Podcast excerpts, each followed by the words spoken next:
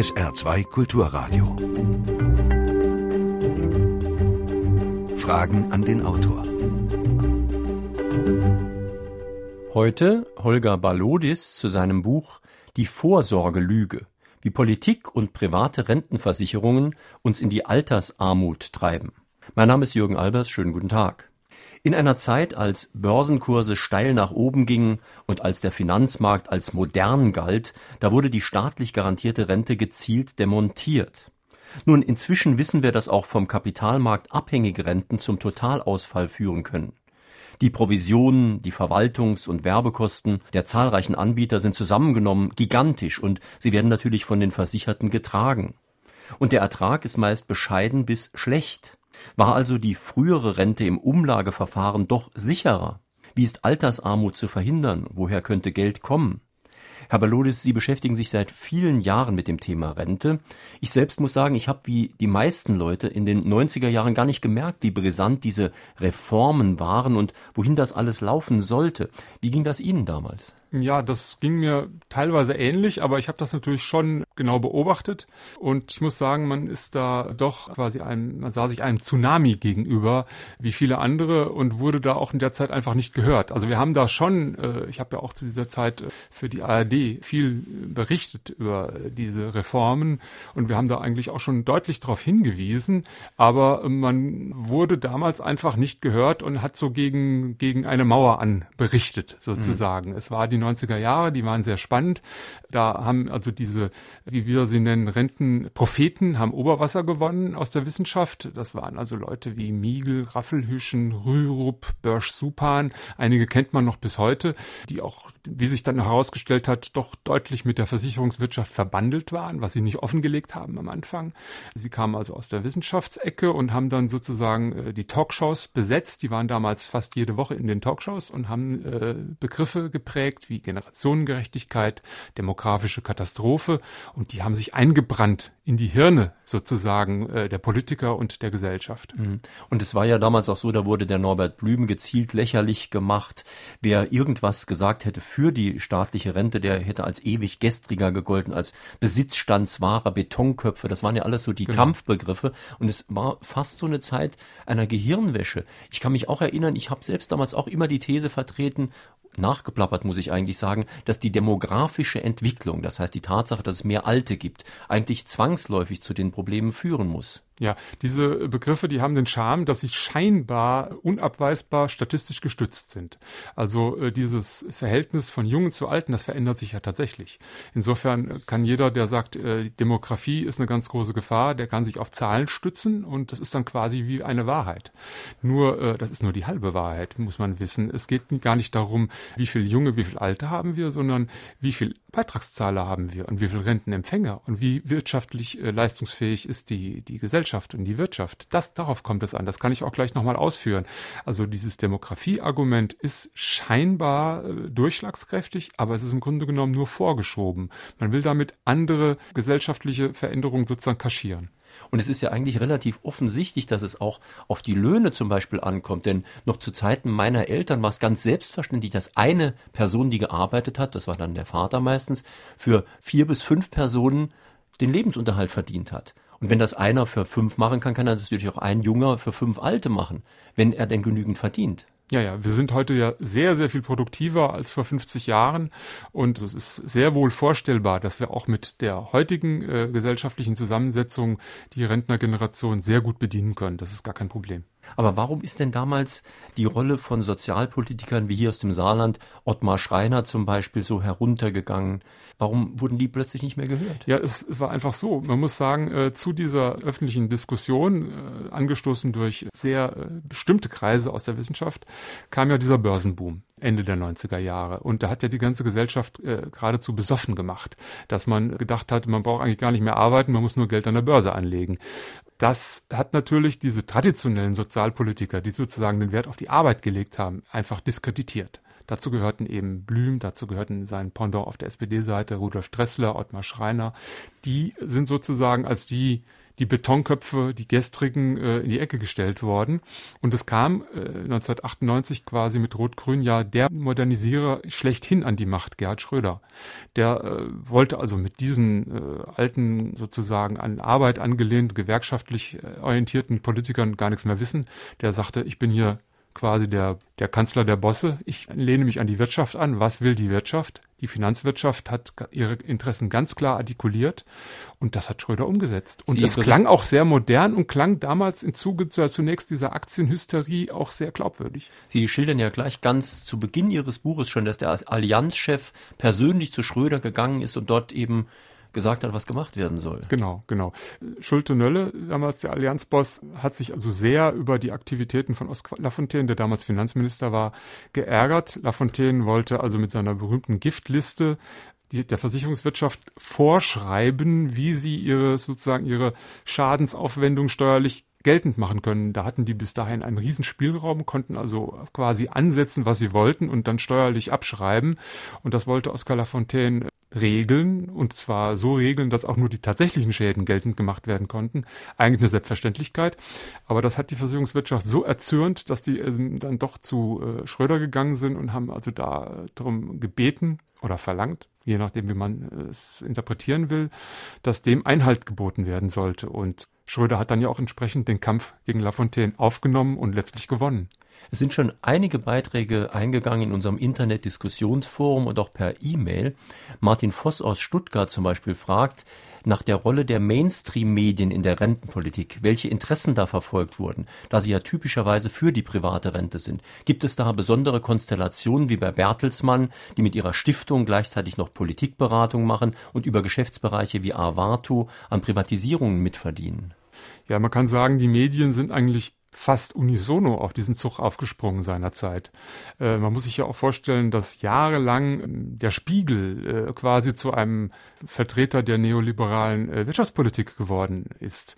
Das war ja ganz erstaunlich, dass jahrelang wirklich der Spiegel auch genau immer in diese Kerbe reingehauen hat und hat die Rentenversicherung äh, nur madig gemacht. Das waren also nicht nur sozusagen direkte Bertelsmann äh, Blätter, die dort äh, dazugehören. Die Bertelsmann Stiftung ist natürlich ein sehr interessanter äh, Punkt. Diese Bertelsmann Stiftung gilt ja so als eine sehr unabhängige, fast schon staatstragende Institution und die ist also so von allen Parteien, von allen Gewerkschaften sehr wohl gelitten. Die kooperieren sehr eng und äh, die Bertelsmann Stiftung hat also zahllose Studien auch entwickelt und äh, den großen Leitmedien zur Verfügung gestellt und auch in die Politik, äh, in die Politiker, in die Parteien und auch in die Gewerkschaften hineingetragen, die genau in diese Richtung gingen. Abkehr von dem solidarischen Rentensystem und hin zu einem vermeintlich effizienteren privaten Rentensystem, was ja die höheren Renditen angeblich abwirft, was irgendwie dann der Eigenverantwortung mehr Rechnung trägt und vor allen Dingen die demografische Entwicklung angeblich besser abfedern kann. Wenn ich dazu gerade mal einhaken darf, weil zur demografischen Entwicklung stellt auch Alois Klees aus Wustweiler mehrere Fragen. Einmal sagt er, ob man dabei nicht auch beachten muss, dass es ja auch geringere Kosten für Kinder, Jugendliche, Studenten und so weiter gibt. Und zweitens sagt er, gäbe es kein Problem mit der gesetzlichen Rente, wenn man die Sozialversicherten, die sozialpflichtig, also sozialversicherungspflichtigen Beschäftigten von derzeit 27 Millionen auf die eventuell möglichen 40 Millionen bringen könnte. Ja, das ist ein sehr guter Einwand oder sehr guter Hinweis von Herrn Wust man hört immer nur, dass wir jetzt eine ganz tolle äh, Entwicklung haben bei den Erwerbstätigen. 41 Millionen sind es mittlerweile. Äh, Riesenrekord sozusagen, aber man vergisst, dass es tatsächlich nur sozialversicherungspflichtig Beschäftigte von 27 Millionen gibt, weil man neben dem Herunterfahren des Rentensystems unter Rot-Grün eine zweite Entwicklung eingeleitet hat, nämlich sozusagen das, die Entwicklung hin zu den Billiglöhnen, hin zu dem, äh, zur Erosion des versicherungspflichtigen Beschäftigungsverhältnisses. Wir haben mit der Begünstigung von Zeitarbeitnehmern, mit der, äh, mit der Begünstigung von sowas wie Ich-AGs, also das sind dann die Solo-Selbstständigen, die sich ausgeklinkt haben aus dem System. Das sind zweieinhalb Millionen die äh, erwerbstätig sind, also äh, selbstständig erwerbstätig sind, aber nicht ordentlich versichert sind, auch nichts einzahlen in die Sozialsysteme. Wir haben siebeneinhalb Millionen Minijobber mittlerweile. Das ist eine riesige Zahl. Die verdienen sehr geringe Stundenlöhne und sind praktisch so gut wie nicht sozialversicherungspflichtig abgesichert und haben also nach wie vor immer noch also die erstaunliche Zahl inklusive stiller Reserve von an die fünf Millionen Arbeitslosen. Das ist also ein, ein Riesenheer von Menschen, die eigentlich rein müssten in das äh, soziale System, äh, müssten Beiträge zahlen. Und wenn sie das täten, dann hätten wir im Grunde genommen mit der Demografie überhaupt kein Problem. Das ist also vollkommen richtig, der Einwand. Wir müssen dafür sorgen, sozialversicherungspflichtig Tätige zu stärken, diese Zahl äh, zu steigern. Und äh, deshalb ist für mich eigentlich diese, diese ganze Demografie-Diskussion eigentlich ein Ablenkungsmanöver. Sie mhm. lenkt davon ab, dass die Wirtschaft derzeit nicht willens oder in der Lage ist, die Menschen zu einem fairen Preis zu beschäftigen und dafür zu sorgen, dass da auch Sozialbeiträge abgeführt werden. Die Diskussion hat auch schon begonnen im Internet in unserem Diskussionsforum unter www.sr2.de, dann Fragen an den Autor. Und hier schreibt zum Beispiel Bernd Hupperich, die Bundesarbeitsministerin hat selbst zugegeben, dass auch Durchschnittsverdiener nur noch eine Rente in Höhe der Grundsicherung erhalten werden. Kein Wunder also, wenn die Motivation, ob sich Arbeit oder Vorsorge überhaupt noch lohnen, immer weiter abnimmt. Ja, die Frau von der Leyen hat da äh, einen guten Punkt äh, getroffen. Äh, sie hat wirklich öffentlich gemacht, dass in äh, 10, 20 Jahren ein großer Teil der heute äh, Beschäftigten und die auch ordentlich verdienen, im Durchschnitt verdienen, in Renten beziehen werden, die nur im Bereich von der Grundsicherung liegen oder gar darunter. Also sie hat ja wirklich klar gemacht, 35 Jahre arbeiten mit heute 2500 Euro brutto bringen 688 Euro Rente mal später. Das ist schon ein Ding. Wenn man 45 Jahre rechnet, also selbst wenn man wirklich 45 Jahre durchgehalten hätte, liegt dieser Wert ungefähr so bei 2200, 2250 brutto. Und da liegen ja weite Bereiche des Einzelhandels, des Dienstleistungsgewerbe, Friseure, Wach- und Reinigungspersonal, liegen ja alle drunter. Äh, man muss sich vorstellen, das ist ein Stundenlohn von ungefähr 12,20 äh, Euro brutto. Wenn man den 45 Jahre verdient, dann landet man deutlich unterhalb der Grundsicherung. Hm. Das sind viele Millionen Menschen, die das betreffen wird. Und insofern hat Frau von der Leyen was Richtiges angestoßen, aber die völlig falsche Konsequenz daraus gezogen. Die hm. Konsequenz muss heißen, wir müssen das Rentenniveau für alle wieder hochsetzen. Denn sonst ist es ja auch absurd unter so Gesichtspunkten wie diese schönen Schlagwörter Leistung muss sich lohnen. Da hat jemand 45 Jahre lang gearbeitet und bekommt womöglich weniger als jemand, der nicht ein einziges Jahr gearbeitet hat und gleich auf sozialer Grundsicherung ist. Völlig richtig. Das wäre die Konsequenz. Und das ist aber die Folge, die logische Konsequenz aus dieser Politik, die unter Rot-Grün damals eingeleitet wurde.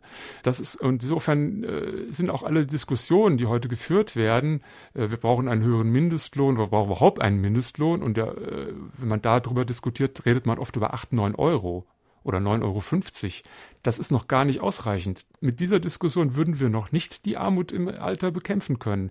Wenn wir nicht wieder dieses, dieses Absenken des Rentenniveaus korrigieren, wird auch ein Mindestlohn nichts bewirken. Mhm. Wir brauchen eine Korrektur, eine Rentenrolle rückwärts, wie ich das immer sage, der Beschlüsse, die Schröder, Riester damals getätigt haben. Die müssen dringend korrigiert werden, aber die Politik ist aktuell leider dazu noch nicht in der Lage. Wenn wir schon bei Riester sind, da ist auch eine Mail eingegangen aus Erfurt von Peter Bär, der auch sagt, dass ihm gerade mal wieder ein Riester-Vertrag angeboten wurde, bei dem er in den nächsten 17 Jahren 20 Euro einzahlen soll und dann als Rentner mit 67 16 Euro zurückerhalten soll. Dazu fällt ihm nichts mehr ein und da liegt er ja gar nicht mal so schlecht. Also es gibt ja Verträge, wo man sehr viel einzahlt und sehr wenig rausbekommt. Ja, ja, also wir haben das ja durchrechnen lassen und wir sagen, in unserem Buch haben wir das dargelegt, ähm, dass Wer heute einen Vertrag abschließt, zu 80 bis 90 Prozent effektiv weniger rausbekommen wird, als er reinzahlt. Es werden, das hat der Versicherungsmathematiker Axel Kleinlein äh, errechnet, der also wirklich äh, unumstritten und renommiert ist. Und er hat also errechnet, dass nur sieben Prozent derjenigen, die eine Rente später beziehen, mal mehr mit ihrer Rente rauskriegen werden, als sie einzahlen. Also die Gewinner, die wirklich sagen, das hat sich gut verzinst und für mich gut angelegt, das werden ungefähr sieben Prozent sein. Das ist eine verschwindend kleine Zahl. Und jetzt muss man natürlich mal drüber nachdenken, wie kommt das zustande? Und da sieht man sehr schön, dass Wettbewerb und so weiter nicht immer positiv ist. Denn früher gab es eben eine staatliche Rente die hat folgende Kosten nicht gehabt. Keine Provisionen. Und die Provisionen gehen Richtung 12 Prozent manchmal. Die brauchten keine Gewinne abführen. Die hatten keine Werbungskosten. Die hatten nur die normalen Verwaltungskosten, die allerdings jede private Versicherung auch hat. Das heißt, wir haben jetzt riesige Kostenfaktoren und eine riesige private Bürokratie aufgebaut auf Kosten der Versicherungsnehmer. Ja, es sieht so aus, dass die gesetzliche solidarische Rentenversicherung, die muss ja keinen Gewinn machen. Das ist eine Non-Profit-Organisation, die äh, hat Verwaltungskosten von weniger als 1,5 Prozent. Das muss man sich mal auf der Zunge zergehen lassen. Weniger als 1,5 Prozent. Und die Kosten äh, bei den privaten Pendants, private Rentenversicherungen, die liegen ungefähr bei den Zehnfachen, 15 Prozent. Es gibt sogar welche, die deutlich über 20 Prozent liegen. Das heißt also, wir haben eine Teilprivatisierung erreicht mit dem Zweck, was man uns immer gesagt hat, mehr Effizienz, mehr Rendite, höhere, höhere Leistungsfähigkeit und wir haben bekommen mehr Kosten, weniger Einzahlung, weniger Effizienz, weniger Rendite. Im Grunde genommen sind wir gewaltig übers Ohr gehauen worden. Wir sprechen in Frage an den Autor auf SR2 Kulturradio und D-Radio Wissen heute mit Holger Balodis zu seinem übrigens mit Dagmar Hühne zusammengeschriebenen Buch Die Vorsorgelüge, erschienen bei Econ, Preis 18 Euro. Sie können sich mit Fragen an den Autor in der Sendung beteiligen. Bisher ging das nur mit Mails, also bis jetzt in den letzten 20 Minuten, unter Fragen an den Autor mit Bindestrichen zwischen den Wörtern sr-online.de. Jetzt ist das Telefon auch wieder frei. 0681, die Vorwahl von Saarbrücken, dann 65100, also Saarbrücken 65 100. Jetzt können Sie auch anrufen. Und natürlich www.sr2.de, unseren Blog, Fragen an den Autor. Ich möchte noch einen Punkt jetzt erstmal erläutern, bevor die ersten Telefonfragen eingehen, nämlich die Kosten. Das ist ja ganz raffiniert. Da fallen natürlich Verwaltungskosten an. Die werden aber berechnet für die gesamte Laufzeit, also einige Jahrzehnte. Und diese Gesamtkosten der gesamten Laufzeit können aber sofort in Rechnung gestellt werden. Und das hat ja ganz enorme Auswirkungen. Ja, das ist ganz verrückt. Es ist generell ja so, dass man mal sagen muss, diese privaten Produkte, die muss man also sehr lange durchhalten, damit man überhaupt was davon hat. Wer früh aussteigt oder mittel, nach mittlerer Distanz aussteigt, kriegt in aller Regel kaum was raus oder sehr, sehr viel weniger, als er eingezahlt hat. Derjenige, der Ihnen die Produkte verkauft, der hat den vollen Vorteil aber direkt. Das heißt also, der, äh, der Vermittler, der Verkäufer und die Versicherungsgesellschaft selbst, die wollen nicht 20, 30, 40 Jahre warten, bis sie sozusagen ihren verdienten Lohn bekommen. Den bekommen sie sofort vorneweg. Und das müssen sie als Kunde direkt bezahlen. Das ist also eine ganz perfide Konstruktion, dass sie sozusagen am Anfang, wenn sie einsteigen in dieses äh, Versicherungsverhältnis, dann macht der Versicherer Folgendes. Der sagt, wir haben einen Vertrag, der läuft 30 Jahre. Was würden Sie denn 30 Jahre einzahlen? Und da wird also sozusagen äh, die Monatsbeiträge, die werden auf 30 Jahre hochgerechnet und davon werden die Kosten berechnet. Das müssen Sie sofort zahlen. Also die, die Kosten gemessen an diesem, der Gesamtlaufzeit auf Jahrzehnte bezogen werden sofort in Rechnung gestellt. Und das ist natürlich schon ähm, eine schlaue Konstruktion. Das heißt, ich zahle einige Jahre womöglich ein, ohne dass ein Pfennig oder ein Cent, muss man ja heute sagen, ob mir gut geschrieben ist wirklich. Genau. Das ist das, was dabei rauskommen kann. Es gibt heute in vereinzelten Fällen schon Gerichtsurteile, die genau das anfechten, aber es wird in den ersten Jahren immer weniger in ihrer Spardose sein, als sie einbezahlt haben. Inzwischen ist der erste Anruf eingegangen unter Saarbrücken 0681 65 100. Hören wir den gleich. Angesichts der Wahnsinnsargumente, die uns offenbar präsentiert wurden von interessierter Seite, die eigentlich durchschaubar gewesen wären, auch von politisch und ökonomisch gebildeten Leuten. Und dass dies trotzdem nicht geschehen ist, ist doch eigentlich ein Zeichen dafür, dass wir überhaupt keinen Schutzmechanismus vor wahnsinnig fehlerhaften Entscheidungen haben in der Politik, in der Gesellschaft. Also es geht ja weit über die Rente hinaus. Wachstumspolitik. Wir, wir sind eigentlich ausgeliefert einer angeblich gebildeten Elite, die aber wirklich ja daneben denken. Wie können wir uns denn da überhaupt schützen? Schwarmintelligenz nützt doch da nichts. Ja, es war damals eine Phase, ich habe das ja nochmal genau ähm, aufgearbeitet, diese Entwicklung. Es gab schon eine Menge Leute, die gewarnt haben, aber die haben sich im Grunde genommen gegenüber gesehen, diesem neuen Kanzler, Gerhard Schröder, der sich als Modernisierer aufgespielt hat, der bestückt mit dem Handwerkszeug der äh, Bertelsmann Stiftung, muss man auch sagen, äh, ähm, dort diese Wende proklamiert hat, dieses, diese neue Mitte proklamiert hat, das war sein Begriff, neue Mitte. Und die SPD-Fraktion ist damals innerhalb von wenigen Wochen komplett umgeschwenkt von den Positionen Rudolf Dresslers. Das war ja damals, als äh, Schröder an die Macht kam, noch ganz klare SPD-Parteilinie und die Parteitagsbeschlüsse waren, also gingen in eine ganz andere Richtung. Also man hat ja noch Blüm kritisiert, weil genau. der das Niveau das, ein bisschen senken ja, wollte. Ja, die Blüm-Reform ist ja zunächst mal von Rot-Grün auch kassiert worden und ähm, im Wahlkampf wollte Schröder im Grunde genommen noch äh, genau das wieder korrigieren und, so, und dann hat er aber in dem Moment, wo er an der Regierung war, die Kehrtwende vollzogen und hat es noch schlimmer gemacht. Und äh, die SPD-Fraktion ist ihm gefolgt, letztlich blind gefolgt. Das war damals eine, ich habe auch dann natürlich äh, Tressler und äh, Frau Engelin Käfer und alle gefragt, die damals auch mit drin hingen. Und dann haben die dann gesagt, ja, wir waren letztlich hilflos. Der Kanzler, der dann auch, äh, nachdem Lafontaine zurücktrat, dann auch äh, Parteichef wurde, hat ja dann Doppelfunktion gehabt. Der hatte sozusagen die Fleischtöpfe in der Hand, konnte sozusagen auch diesen Abgeordneten dann sozusagen wieder Listenplätze ähm, garantieren später bei neuen mhm. Wahlen. Und der hat letztlich die äh, Partei gedreht. Allerdings muss man jetzt dazu sagen, man kann ja auch mal einen Fehler machen und man kann sich auch irren, man kann den Fehler aber auch vielleicht wieder korrigieren. Und Sie selbst haben ja vorhin erzählt, auch Sie sind ja auf die Argumentation erstmal persönlich reingefallen. Also Sie haben ja auch mal erst Ihre private Absicherung gesucht. Ja, äh, es ist so, ich bin, muss ich sagen, ich bin mein Leben lang immer selbstständig gewesen, aber hätte die Möglichkeit gehabt, ähm, auch als Journalist äh, mich in der gesetzlichen Rentenversicherung äh, zu versichern und habe mich nach dem Studium tatsächlich, wie ich heute sagen muss, dazu verleiten lassen, mich aus dieser gesetzlichen gesetzlichen Rente sozusagen zu verabschieden. Ich habe mich befreien lassen, weil ich auch in den 80er Jahren diesen, diesen Bombardement sozusagen der Wissenschaft zunächst auch erstmal geglaubt habe. Ja. Und äh, das hat auch ein paar Jahre gedauert, bis ich das durchschaut hatte. Also ich habe da privat auch, äh, bin ich auch so einer kleinen, so im Irrtum aufgesessen, muss ich wirklich sagen. Obwohl Sie Wirtschaft studiert haben. Ich habe Wirtschaft studiert, aber äh, ich habe ja schon gesagt, wir haben die äh, damals die Professoren, die Rürups, die Raffelhüschens, die Miegels gehabt und äh, das waren nur die bekannteren in den äh, Fakultäten der Wirtschaftswissenschaften. Da äh, gibt es zahllose weitere dieser Vertreter, die diese Ideologie vertreten haben und uns immer wieder eingeschärft haben, hier demografische Entwicklung, die wird ganz schlimm werden. Die gesetzliche Rente, die geht wirklich den Bach runter, die bringt keine Renditen mehr. Man wird irgendwann äh, weniger rausbekommen, als man reinzahlt. Es ist genau andersrum gekommen. Die Privaten bringen inzwischen das nicht mehr. Es ist eigentlich über viele Jahre Jahre eigentlich eine Ideologie in die Köpfe reingehämmert worden, die genau zu diesem Punkt geführt hat, dass man jetzt so eine Teilprivatisierung durchsetzen konnte unter Rot-Grün und die bis heute nicht korrigieren will. Die Politik müsste ja eigentlich hergehen und wie Sie schon sagten, Herr Albers, wir haben ja Bockmist gebaut, wir haben auch Fehler gemacht, wir konnten es nicht so einschätzen, also korrigieren wir unsere Entscheidung. Aber darauf warten wir noch. Hören wir noch eine telefonische Frage an den Autor. Jeder Arbeitnehmer müsste von einem Vollzeitjob seinen Lebensunterhalt bestreiten können. Aber die ganzen staatlich subventionierten Geringverdiener können nicht genügend in die staatliche Rentenversicherung einzahlen. Warum ändert die Regierung das nicht? Ja, warum ändert sie nicht?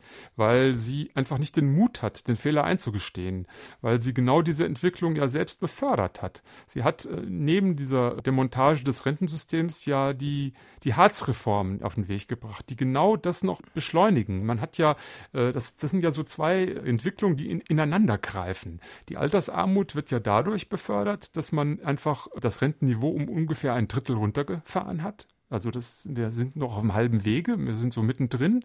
Bis zum Jahr 2030 wird es ungefähr um ein Drittel runtergehen. Und gleichzeitig hat man dafür gesorgt, dass viele Mechanismen die Löhne unter Druck setzen. Man hat einen Niedriglohnsektor geschaffen, wie Sie das eben schon richtig gesagt haben, den es bis dato gar nicht gab. Wir hatten bis dato nicht diese Masse an Teilzeitbeschäftigung, an Zeitarbeitern, an Minijobbern, die selbst wenig bekommen, aber damit natürlich auch den Rest der vollschichtig Beschäftigten auch unter Druck setzen. Weil da die Löhne sozusagen, wenn von, von unterer Seite her die Niedriglöhner sozusagen parat stehen, ist natürlich auch der Rest unter Druck. Und genau das führt dazu, dass die Löhne nicht mehr in ausreichender Höhe über breite Schichten bezahlt werden und damit Altersarmut fast schon äh, sicher erscheint. Wobei ja immer der entscheidende Punkt ist, der genannt wird, dass die Beitragssätze in Prozenten nicht zu hoch steigen dürfen. Da ist die magische Grenze, glaube ich, so 22 Prozent. Und äh, Sie haben auch vorgerechnet in Ihrem Buch, dass 22 plus 4 Riester auch 26 ist. Und mit 26 könnte man aber auch schon leicht auskommen, ohne Riester. Ja, das klingt alles ein bisschen kompliziert, diese Zahlenarithmetik, aber es ist ganz klar so. Man hatte in den 90er Jahren eigentlich das gesetzliche Rentensystem so wetterfest gemacht mit diversen Reformen, die schon unter Blüm und Dressler damals so gemacht wurden, dass 26 Prozent ausgereicht hätten. Und die würden auch heute noch ausreichen, weil die äh, Entwicklung der Demografie, die war ja absehbar. Die war also in den 90er Jahren schon bekannt. Das ist nichts mhm. Neues. Insofern würde man mit 26 Prozent auskommen und diese 26 Prozent klingen ganz böse, aber sind es nicht, weil wir werden auch auf 22 Prozent hinsteuern. Gerade jetzt durch die jüngste Entwicklung, durch die Absenkung auf 18,9 wird also der Erhöhungsbedarf in einigen Jahren umso größer sein. Das ist ja auch wieder eine tolle Geschichte. Man hat jetzt gerade in dieser Woche entschieden, um eines wirklich effekthascherischen kleinen Vorteils willen, die Beiträge auf 18,9 zu senken. Das wird in wenigen Jahren um schlagen, umso härter, da müssen wir umso mehr anpassen. Und wir werden auf mindestens 22 gehen müssen in einigen Jahren, plus 4% Riester, und da kommen wir auch auf die 26. Und diese 26 sind dann für den Arbeitnehmer umso bitterer, weil man zahlt ja 22, die Hälfte 11 und die 4% alleine, also 15% muss jeder von uns aus der eigenen Tasche zahlen. Wenn man die 26% in dem klassischen Rentensystem gehabt hätte, dann hätten wir davon nur 13 bezahlt. Ich verfolge immer so mit einem Auge, was an Mails und Einträgen in unserem Blog, unserem Diskussionsforum eingeht. Da gibt Ihnen zum Beispiel Manfred Schäfer aus Ida Oberstein ganz recht, dass das Problem zum Teil in diesen 450 Euro Jobs und so weiter liegt. Und ein Beiträger im Internet sagt auch, es fällt ihm wirklich schwer, nicht irgendwelchen Verschwörungstheorien in Anführungszeichen zu glauben, denn das klingt schon alles ein bisschen auch nach Korruption, was da gelaufen ist. Und von Korruption zu sprechen ist natürlich juristisch immer heikel, aber Tatsache ist ja schon, dass es Großspenden in Millionenhöhe gab, dass viele Entscheidungsträger auch sehr eng verknüpft waren mit denen, die profitiert haben von ihren Entscheidungen.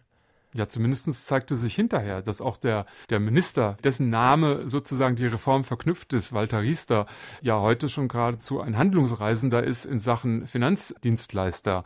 Der zieht also über Land und hält hochbezahlte Vorträge. Äh, also zumindest macht er da seine Altersvorsorge damit auf bessere Beine, auf sicherere Beine gestellt. Er zumindest hat es geschafft. Jetzt lassen Sie uns doch ein klein bisschen, wir wollen ja nicht nur äh, was Negatives verbreiten, überlegen, was zu tun wäre. Ginge denn wirklich diese Rolle rückwärts? Also wäre es wirklich denkbar, dass man sagt, okay, Fehler passiert, wir leiten die staatlichen Gelder, die jetzt zur Förderung von Riester-Renten zum Beispiel bezahlt werden, wieder um in die Rentenversicherung. Ginge es wirklich wieder, dieses staatliche System zu verbessern? Ja, das ginge definitiv ja. Man müsste erstmal den Mut haben, dieses wirklich offen einzugestehen und dem Volk zu kommunizieren. Und ich glaube, die Menschen sind durchaus bereit, das zu tun. Und dann könnte man das auch wieder machen. Und das Tolle ist, es, es ist eigentlich im Grunde genommen äh, mit gar keinen großen Opfern verbunden. Man muss nur die richtigen Entscheidungen treffen und äh, die Ströme dann neu lenken. Da haben Sie vollkommen recht. Wir müssten her, müssten das alte Rentenniveau wieder schaffen, weil nur dieses ist geeignet, wirklich der breiten Bevölkerung an versicherungspflichtig Beschäftigten einen Vorteil zu verschaffen. Alle anderen Konzepte, die jetzt im Raum stehen, nutzen nur ganz kleinen Gruppen. Wir müssen also der breiten Menge, auch des, dem Mittelbau der Arbeitnehmer, müssen wir wirklich wieder zu anständigen Renten verhelfen. Das muss passieren. Es wäre auch finanziell machbar. Mhm. Ich möchte Ihnen nochmal die Telefonnummer durchgeben, denn es gehen hier sehr viele Mails ein und sehr viele Blog-Einträge, die ich natürlich logischerweise im laufenden Gespräch nicht so gut lesen kann, vor allen Dingen, wenn es längere Sachen sind. Deswegen nochmal die Nummer für Anrufe. Das ist also Saarbrücken 0681, dann 65 100. Und hier ist gerade einer eingegangen. Ja, also mir geht es eigentlich darum, ich finde es allerhand, dass die Politik so mit den Rentengeldern umgeht. Die Elite, die in Berlin sitzt, haben wir wahrscheinlich nicht erste Wahl, sondern dritte oder vierte Wahl. Das wäre meine Frage. Das ist eigentlich weniger eine Frage als eine Feststellung ja. oder eine Behauptung. Ja gut, äh, man, man muss natürlich sagen, dass die meisten Politiker, die da im Bundestag sitzen, nicht in allen Belangen Spezialisten sind. Die folgen dann sozusagen ihrer Parteiführung, ihrer Fraktionsführung und äh, stimmen dann so mit. Und ich bin dann auch davon überzeugt, äh, dass man da auch wieder einen Wandel herbeiführen könnte.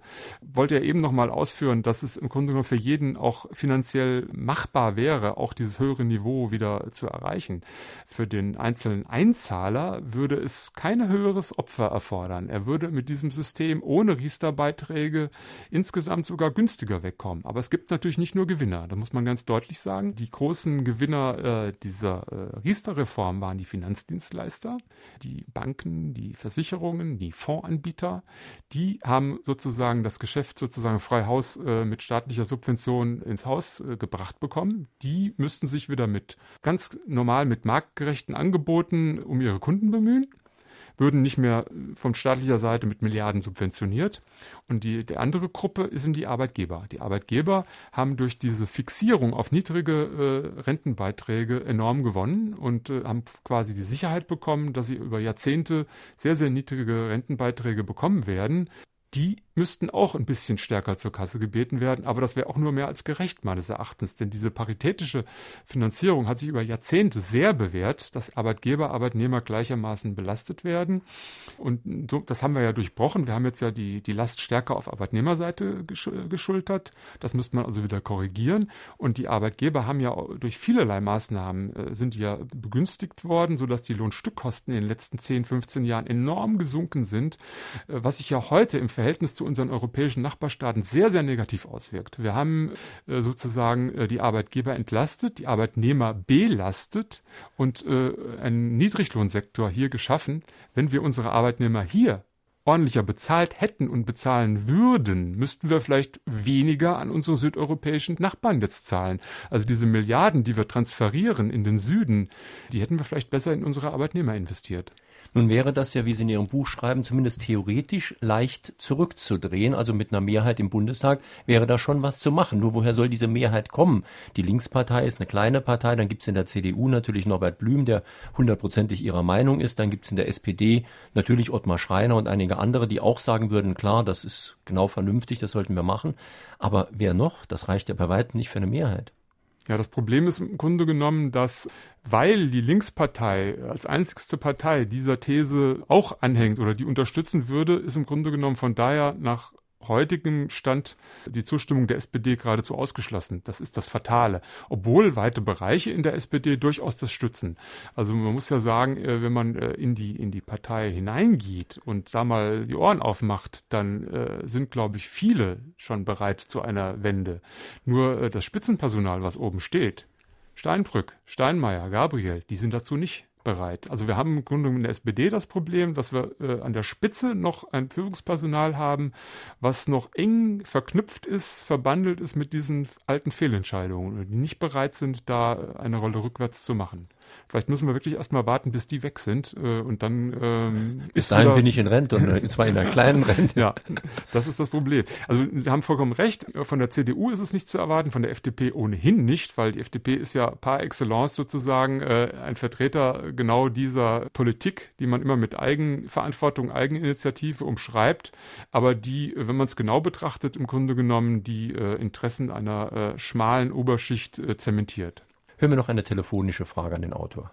Wie wäre es also mit diesem System, wie wir heute haben, produzieren wir nur Sozialhilfeempfänger, wenn man es mal so nimmt. Wie wäre es dann in der Schweiz, zahlt jeder in die, von jedem Einkommen wird eine gewisse Summe in die Sozialversicherung eingezahlt. Und äh, in den Genuss kommt natürlich auch jeder, aber nur ab einem bestimmten Einkommen. Es kann nicht sein, dass die Menschen, die 40, 45 Jahre arbeiten und dann genauso viel Rente haben wie jemand, der überhaupt nicht gearbeitet hat. Was sollen wir dann unseren Kindern sagen? Das darf nicht so sein. Ja, da haben Sie äh, durchaus äh, recht. Also das Schweizer Modell bietet äh, viele gute Anstöße. Es ist nur insofern, sehe ich da ein Problem, dass die Koppelung von Leistung und Gegenleistung dort ähm, aufgehoben ist teilweise oder in weiten Bereichen. Wir sind, glaube ich, ganz gut damit gefahren, dass die Leistungen, die sich im Berufsleben, im Arbeitsleben, die man erbringt, dass die sich auch widerspiegeln soll. Also dass man schon sagt, derjenige, der ein bisschen mehr arbeitet und verdient hat, der soll auch eine etwas höhere Rente bekommen also so diese Form von so Mindestrente, so dass man sagt, jeder kriegt mindestens 1400, 1500 oder 1300 Euro. In der Schweiz gönnt man sich da also mehr als hier. Die widerspricht so ein bisschen, glaube ich, unserem deutschen Ansatz, dass wir sagen, es soll doch eigentlich gerecht zugehen, dass derjenige, der mehr verdient hat, soll auch ein bisschen mehr kriegen. Das muss natürlich auf einem Niveau stattfinden, dass es sich auch wirklich für alle rentiert. Das ist dann unser Ansatz oder mein Ansatz. Man müsste dieses Niveau drastisch nach oben fahren, und das ginge auch, indem man zum Beispiel die äh, Beitragsbemessungsgrenzen in der Rentenversicherung aufhebt oder deutlich nach oben verschiebt. Also jetzt zahlen ja ähm, die äh, Besserverdiener nur bis zu einer Grenze von um die äh, un ungefähr Mitte, äh, ungefähr 65.000 Euro im Jahr Beiträge. Das kann man also auf 100 oder 120.000 anpassen. Und dann würde auch sehr, sehr viel Volumen mehr reinkommen in das System, was man dann hinterher verteilen könnte. Es müssten halt möglichst viele Gruppen auch überhaupt einzahlen. Das ist natürlich auch an dem Schweizer Modell so interessant, dass eben nicht nur eigentlich ein na nicht ein kleiner Teil, aber bei weitem nicht die ganze Bevölkerung einzahlt. Ja, bei uns ist es eben so, dass sich eben viele ausklinken können. Wir haben die Beamten, die nicht einzahlen, wir haben äh, die Selbstständigen, die nicht einzahlen, wir haben äh, eben äh, weite Teile auch der über diese Minijob-Problematik äh, der eigentlichen Arbeitnehmer, die frei bleiben, die nichts keine Ansprüche erwerben, die müssten alle mit reingepackt werden und äh, damit wird also die Basis sehr viel breiter und je breiter die Basis ist, desto sicherer auch das System. Ist es nicht so, dass wenn einer sein Geld 30 Jahre unter das Kopfkissen gelegt hätte, danach noch mehr übrig ist, als es auf eine Kapitallebensversicherung einzuzahlen? Das kann Ihnen, wenn es dumm läuft, so passieren. Oder ja. Obwohl er natürlich durch die Inflation er Geld hat verloren auch, hat. Ne? Ja, das mit dem Kopfkissen, das ist in, in aller Regel auch ein schlechter Tipp, äh, weil Sie ja dann wirklich keinerlei Zinsen bekommen und ähm, dann ist das nach 30 Jahren eigentlich nur noch die Hälfte wert. Also wenn man ehrlich ist. Es ist so, dass man, wenn man heute bereit ist, also durch diese, diese, diese Problematik, dass enorme Kosten entstehen und dass man am Ende, am langen Ende durch die, ich habe ja das in dem Buch dargelegt, es gibt ein paar Klaus, die ihnen das sozusagen das Kapital klein machen oder verdampfen lassen. Es gibt den Kostenklau, den äh, Stornoklau und den Lebenserwartungsklau. Das sind also alles ähm, Strukturelemente, die eine private Rentenversicherung zum schlechten Investment machen. Muss man noch kurz erklären, Kostenklau haben wir schon gemacht. Storno ja. heißt, dass man sehr viel Geld verliert, wenn man nach drei Jahren zum Beispiel kündigt. Ja, und das, auf was keiner so richtig weiß, dass man, wenn man kündigt, noch extra Stornoabzüge äh, bekommt. Also dass man im Zuge einer, äh, einer Kündigung wirklich viel Geld Geld verliert. Und man muss sagen, äh, das wissen die wenigsten, dass diese Verträge ja so gut wie nie durchgehalten werden. Also bei langlaufenden Verträgen beträgt die Quote derjenigen, die wirklich ankommen, die den Vertrag durchhalten, 20 bis 25 Prozent. Also 80 Prozent steigen aus, muss man wissen. Und insofern sind von dem Storno-Klau 80 Prozent aller Kunden betroffen. Also das ist schon eminent äh, bedeutsam. Und den dritten Klau wollen wir auch noch äh, nennen. Das heißt, die Versicherungen gehen davon aus, dass wir sehr viel älter werden, als wir wahrscheinlich werden. Genau. Die Versicherer sagen, das Geld, was wir für sie zurücklegen, muss ja reichen. Und äh, dann stellt sich die Frage, äh, auf wie lange wird es kalkuliert? Der Versicherer gibt, macht eine Annahme, wie alt, äh, also wenn ich jetzt heute abschließe, sagt der Versicherer, der Ballodis, der wird vielleicht, wie alt wird er werden? Da würde ich sagen, ja, vielleicht werde ich 90 oder werde ich 85. Äh, Und die Versicherung sagt, nein, das reicht uns nicht. Damit äh, wir auf der sicheren Seite sind, nehmen wir an, er wird 100 oder vielleicht 105 und dann wird das Geld natürlich so ausbezahlt am Ende, dass es monatlich deutlich weniger wird. Je länger man die äh, Prognose des Lebensalters ansetzt, desto geringer fällt natürlich die monatliche Rente aus. Und wenn ich dann früher sterben sollte, dann habe ich eben in den ersten Jahren wenig bekommen und nach meinem Tod äh, fällt es eben auch an die Versicherung. Und durch diese drei Arten von Klau, wie Sie das nennen, ist halt die Rendite einer solchen Versicherung äußerst gering. Genau, ganz genau. Insofern hat der Zuhörer eben recht gehabt, äh, dass es äh, schon ein enormes Problem darstellt. Aber gut, Kopfkissen, das ist dann auch so eine, so eine Geschichte. Er sollte schon das Geld vielleicht, äh, er kann Vorsorge sicherlich betreiben. Vorsorge ist ja an sich nichts Schlechtes.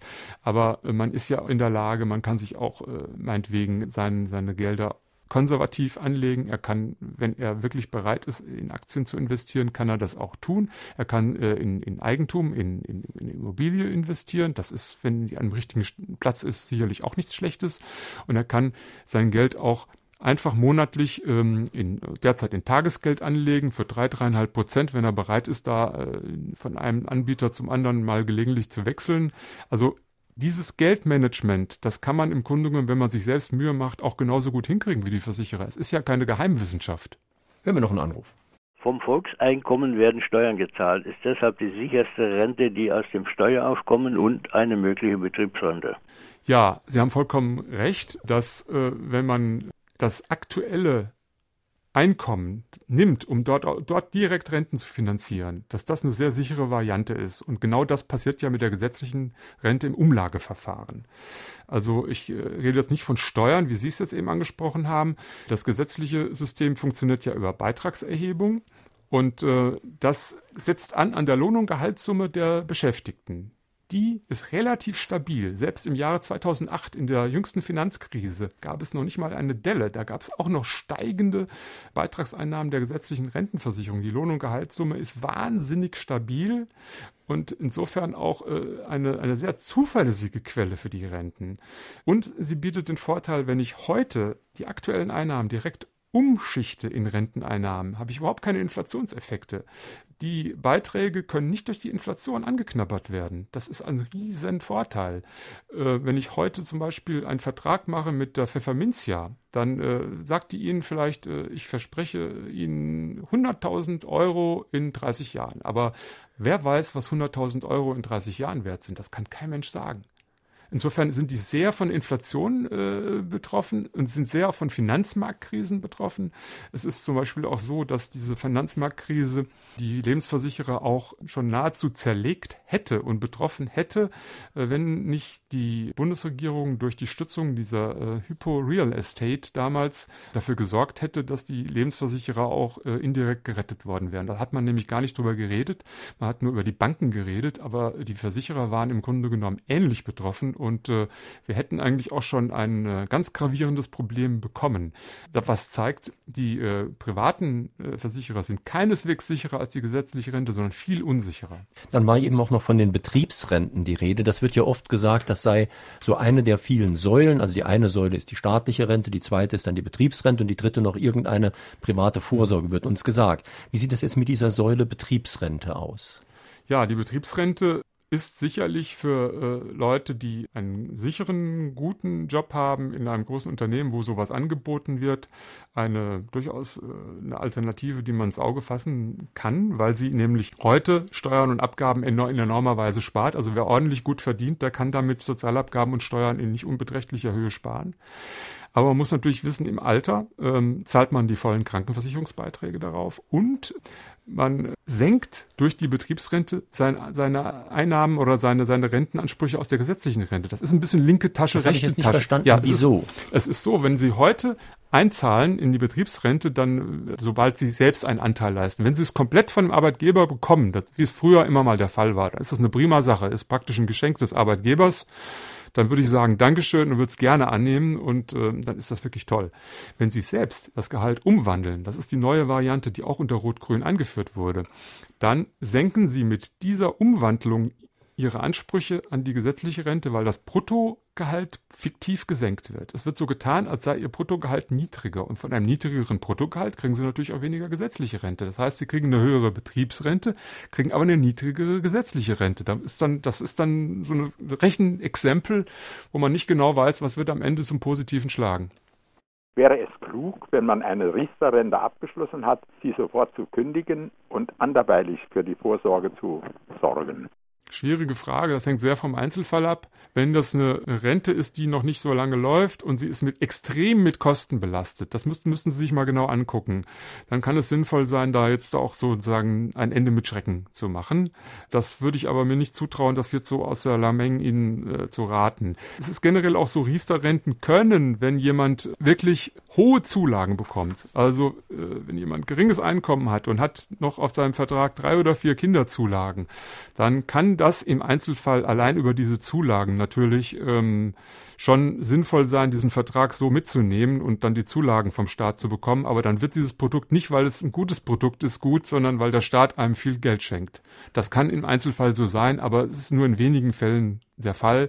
Die meisten zahlen die Riester-Rente zu 90, 80 Prozent aus der eigenen Tasche. Das mit den Zulagen wird oft übertrieben dargestellt. Würden denn Sie selbst eine Riester-Rente jetzt abschließen? Nein.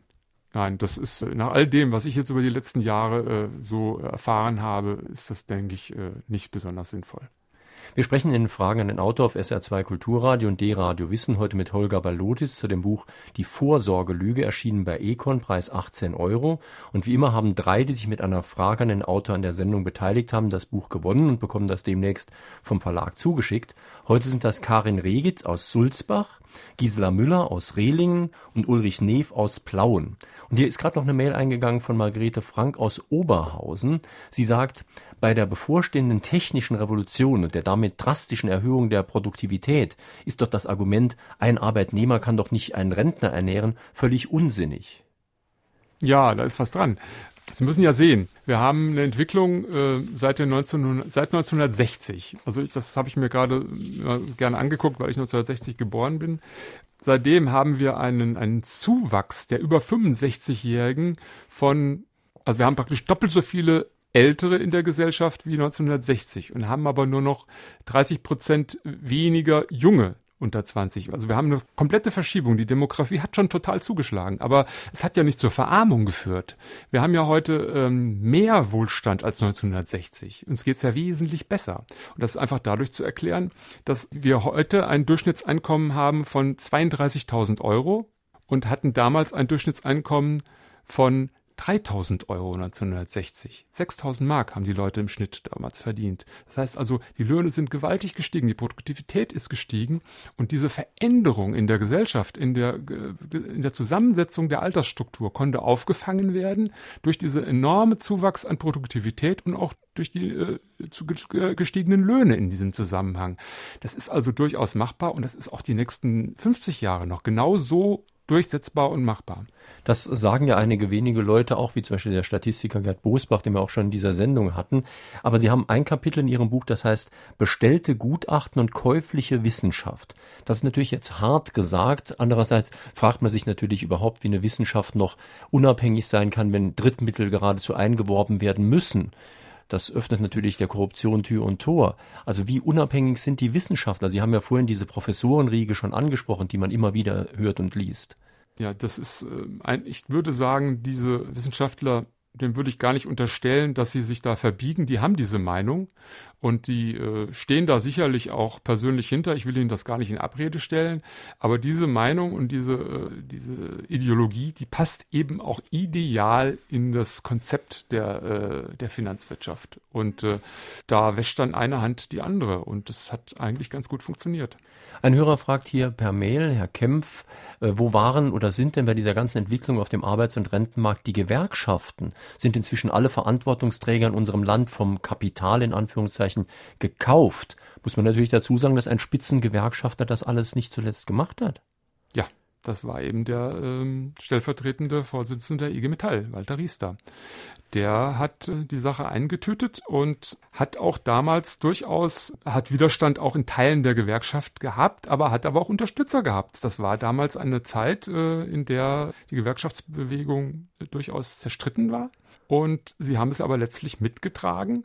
Und äh, das, ich weiß nicht, ob es heute nochmal so geschehen könnte, aber es war die Zeit äh, und die Gewerkschaftsbewegung hat eben auch sich heute noch nicht zu einem ganz, ganz klaren, äh, einer klaren Rentenrolle rückwärts bekennen können. Mhm. Wobei ja ganz interessant ist, dass ähm, Herr Riester mit seinem Chef Schröder eins gemeinsam hatte, nämlich die Herkunft aus sehr kleinen Verhältnissen. Das heißt, Leute, die sich hochgearbeitet haben, was ich eigentlich ganz wunderbar finde, scheinen doch relativ oft, bei Fischer ist es übrigens ganz ähnlich, mhm. die scheinen dann oft äh, eine totale Rolle rückwärts zu machen und ich will jetzt nicht sagen besonders korrupt werden, aber zumindest sind sie sehr empfänglich für die Segnungen ähm, des Wohllebens. Ja, sie sind natürlich äh, dann auch besonders fasziniert von diesem äh, neuen, sagen wir mal, Universum, in die sie da hineingeraten. Und ähm, gut, sie wollten natürlich möglichst auch dann von diesem für sie aus ihrer Sicht äh, sehr lukrativen Finanzmarkt, den wollten sie auch so der breiten Bevölkerung auch öffnen und haben zumindest gesagt, sie wollten eben den einfachen Menschen auch diese Chance geben, von dem Börsenhype zu profitieren. Wir haben noch Zeit für einen Anruf.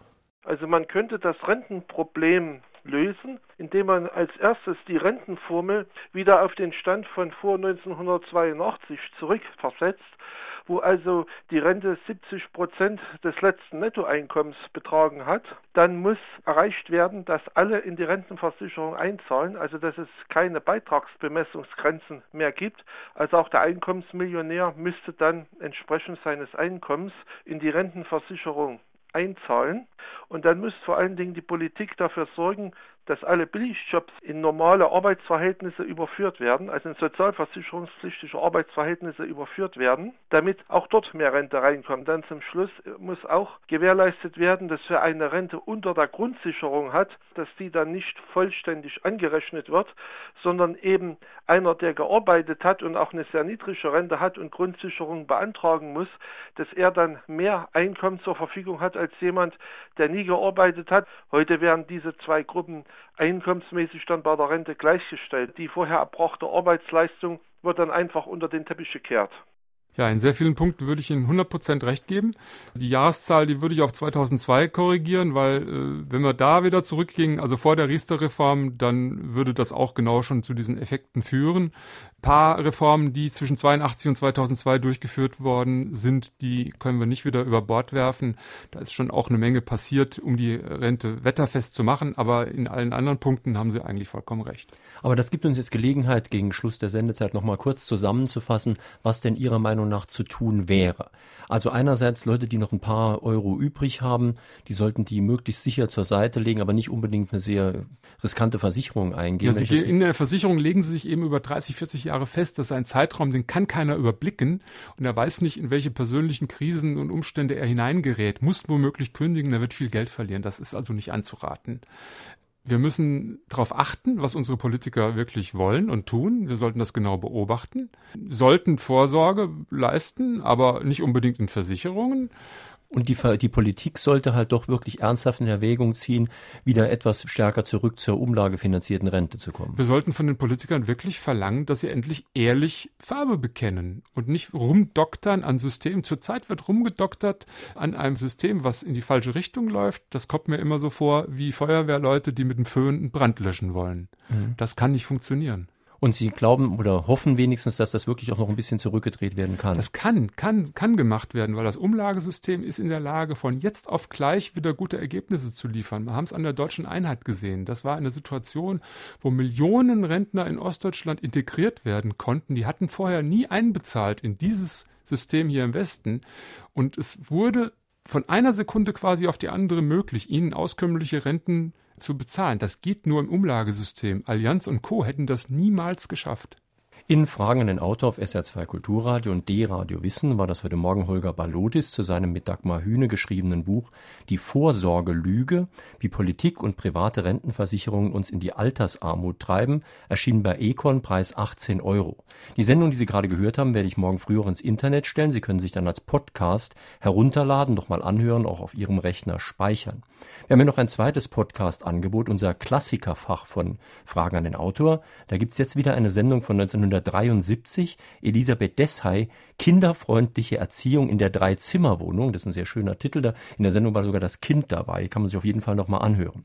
Die Diskussion hat schon heftig begonnen in unserem Internet-Diskussionsforum unter www.sr2.de. Auf SR2 geht es weiter mit dem Konzert. Ja, und am nächsten Sonntag, da sind wir live im Saalbau in Losheim. Das ist in der Ortsmitte, direkt neben der Kirche.